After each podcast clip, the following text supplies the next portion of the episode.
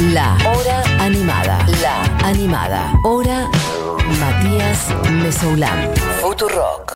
La cura de todo mal, el compromiso más real. Una cosa es interés, la otra. ¿Qué pasó ahí? Ojalá que no te confundas con el ¿Qué pasó ahí? No sabemos qué pasó ahí. ¿Qué tal? Sí. Bueno, esto que está sonando a mí es. Lo decía antes.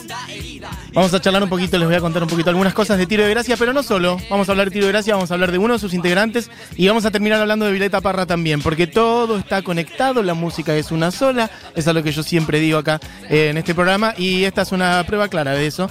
Por lo pronto, bueno, quizá conozcan esta canción, es probablemente el hit más grande que han tenido los muchachos de Tiro de Gracia. La canción es Juego, de Verda- Juego Verdadero, eh, canción que está en su primerísimo disco, una banda que ha sacado varios, este, allá sobre todo a fines de los años 90, principios de los años 2000, si bien tuvo una trayectoria más larga este, y varios cambios en la formación, bueno, para mí el momento clave de Tiro de Gracia es este, allá por mediados, fines de los años 90, principios como máximo de los años 2000, después ya hubo varios cambios de formación, al principio Tiro de Gracia armado en torno a eh, Juan Sativo y Leonga- Lenguadura, o sea, eh, Juan Salazar y Fabián Sánchez, los dos miembros fundamentales, al principio combinado con eh, otras personas, explícito, DJ Borna, después cambió esa formación y entraron otras personas, todas ellas muy jóvenes, eso es muy clave, tenerlo en cuenta, estamos hablando de personas de, en varios casos, menos de 20 años, y ahí si querés puedes pasar a la siguiente, esto que sonaba era Juego Verdadero,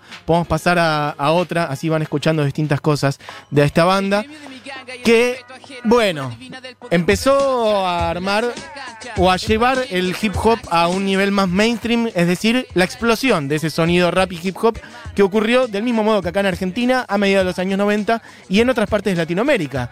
Qué sé yo, en años qué sé, 96, 97 estoy tirando de memoria, por ejemplo, aquellas canciones de Molotov, estoy yendo tipo a México, por ejemplo con Voto Latino o Gimme the Power, canciones que hablan eh, en español de muchas problemáticas sociales eh, que ocurren en distintas partes de Latinoamérica, así como NWA, por ejemplo, lo había hecho antes en Estados Unidos, empezando a hablar de verdad, con palabras callejeras, de las cosas que de verdad pasan efectivamente en las calles y otras cuestiones sociales. Bueno, muchos otros grupos a lo largo y ancho de Latinoamérica, sobre todo en la segunda parte de los años 90, tomaron ese sonido que es de Estados Unidos de Norteamérica, pero para hablar de muchas cuestiones que iban pasando en sus distintos países.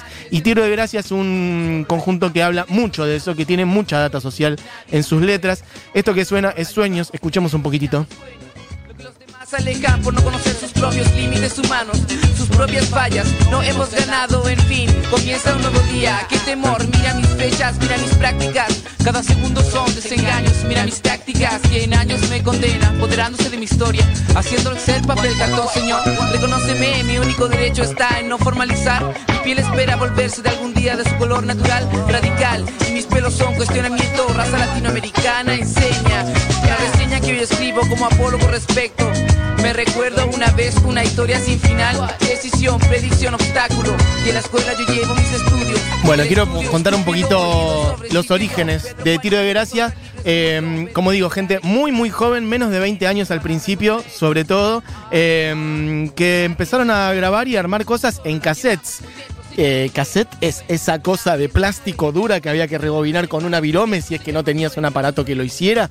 Este, y así se iban copiando los materiales y así consiguieron que se fuera difundi- difundiendo su música porque en ese entonces esa música no se pasaba ni en la tele, ni en las radios, ni en ningún otro lado. Y así fueron armando sus propias canciones en su casa, armaron un demo de esa manera que llegó creo con productor televisivo que los incluyó en un especial de no sé dónde y de repente Juego Verdadero explotó como canción y ahí de repente las radios dijeron acá hay una mina de oro, vamos a empezar a pasar esta música por todos lados. Ellos consiguieron efectivamente entonces armar su primer disco, eh, el que les decía recién, Ser Humano, que hay que decir que todos los discos tienen muchísimas canciones, o sea, había mucho para decir evidentemente y a partir de eso también eh, se le permitió o se le abrieron un poco las puertas a otras bandas que hacían un sonido similar.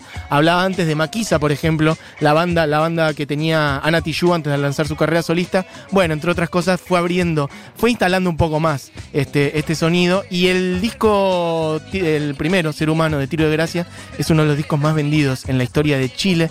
Vendieron decenas de miles de copias. No sé si llegaron, creo que un poco más de la centena de miles de copias, lo cual es una guasada absoluta. También muy de la época, ¿no? Mediados de los años 90, la explosión del CD como formato, etcétera, etcétera.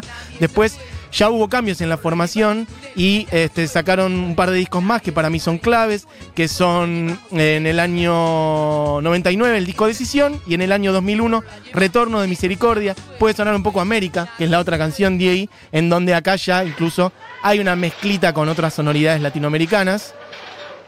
Digo, aparecen como si fueran charangos y demás otras cuestiones a nivel sonoro y hay mucha letra. Acá habla de América, una tierra vendida y explotada, la educación racista y clasista, los dictadores asesinos a lo largo y ancho del continente, los genocidios por colonos no bienvenidos, la deforestación, etcétera, etcétera, etcétera. Y si juegan todo el tiempo con aquella frase de cuando Dios hizo el Edén pensó en América, bueno, ojo, América es todo esto también. A ver, escuchemos un poquito. América, tierra vendida, explotada y herida. América con corrupción, malos trabajos, explotación, educación racista, clasista. Hay muchos blancos elitistas. América con dictadores, asesinos, traficantes, malnacidos. América, mi tierra en pie de guerra. América con genocidios por colonos no bienvenidos. América con colon igual, muerte, destrucción. América con héroes, aunque el gobierno nos niegue. América con mucha gente inconsciente. América con muy pocos inteligentes. América con desforestación que es igual a la tierra. Muerte, destrucción. América, América, esto es América, América, América. Esto es América. Cuando Dios hizo el Edén, pensó en América. Cuando Dios hizo el Edén, pensó en América. América Bueno, chiquis, lo dicho, entonces. Valía la pena un día picar algunas cosas más de tiro de gracia y contar un poco su historia. Y yo les decía antes que iba a hablar de un miembro en particular de esta banda, que es Saturno. Saturno era un pibito realmente cuando entró a tiro de gracia. Como les decía, tuvo varios cambios de formación esa banda. Saturno tenía creo que 15 años, una cosa así. Y en un par de añitos se convirtió en uno de los principales letristas. eh, 16, 17, 18 años. Y en el año 2000, todavía no tenía 20, se fue de tiro de gracia. eh, y empezó a armar su carrera solista. Sacó muchos discos en ese tiempo, armó un par de proyectos. Después ya directamente su proyecto se llama Saturno, directamente. Y de ahí quiero elegir una canción que me parece hermosa, porque es una gran versión de Violeta Parra. Puedes tirar la original Diegui de Violeta Parra. Ya he hablado muchísimas veces de ella, una persona central en la cultura latinoamericana, sobre todo en la poesía y en la canción. Ella armando una carrera contra viento y marea, contra un montón de imposiciones de todo tipo y color, obviamente por ser mujer, también por su ideología, este, una recopiladora también de música chilena, a Loleda Valladares si se quiere, letras con muchísimo contenido social, tuvo un programa de radio, viajó por el mundo entero, ha instalado una carpa cultural en Chile en su momento por la cual también la acusaron y demás, tuvo una vida muy oscura también, bastante trágica, ahí armó un montón de canciones a lo largo de su vida, que dirá el Santo Padre, Volver a los 17, este, que he sacado con quererte, bueno, una mujer que tuvo una vida muy intensa y que, bueno, tuvo un final muy triste realmente, suicidio en el año 1967, si no me equivoco.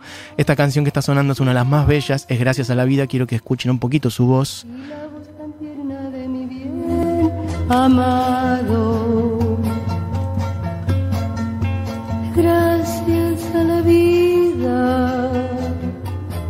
Que me ha dado tanto, me ha dado el sonido y el abecedario con él la palabra que pienso y declaro, Padre, amigo, hermano, y luz alumbrando la ruta del alma del que estoy amando. Bueno, la voz eterna de Violeta Parra sonando en el mediodía de Futurock. Esto solo ocurre en Futurock. Díganme cuántas emisoras ponen Violeta Parra al mediodía. Bueno, lo dicho, suena Gracias a la Vida, una canción hermosa que ha sido cantada y recuperada por miles de personas. Se me viene rápidamente a la, mente.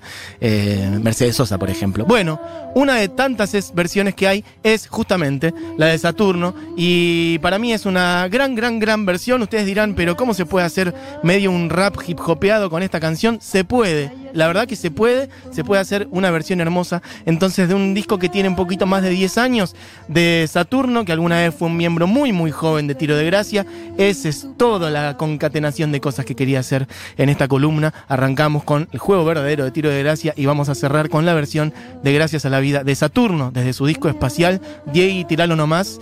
Estoy seguro que les va a gustar muchísimo. Tiene un rapeo en el medio, tiene una voz eh, también. Está él, hay una mujer cantando, ahora, les diré el nombre. Por lo pronto disfruten de esta hermosa versión de Gracias a la Vida de Saturno.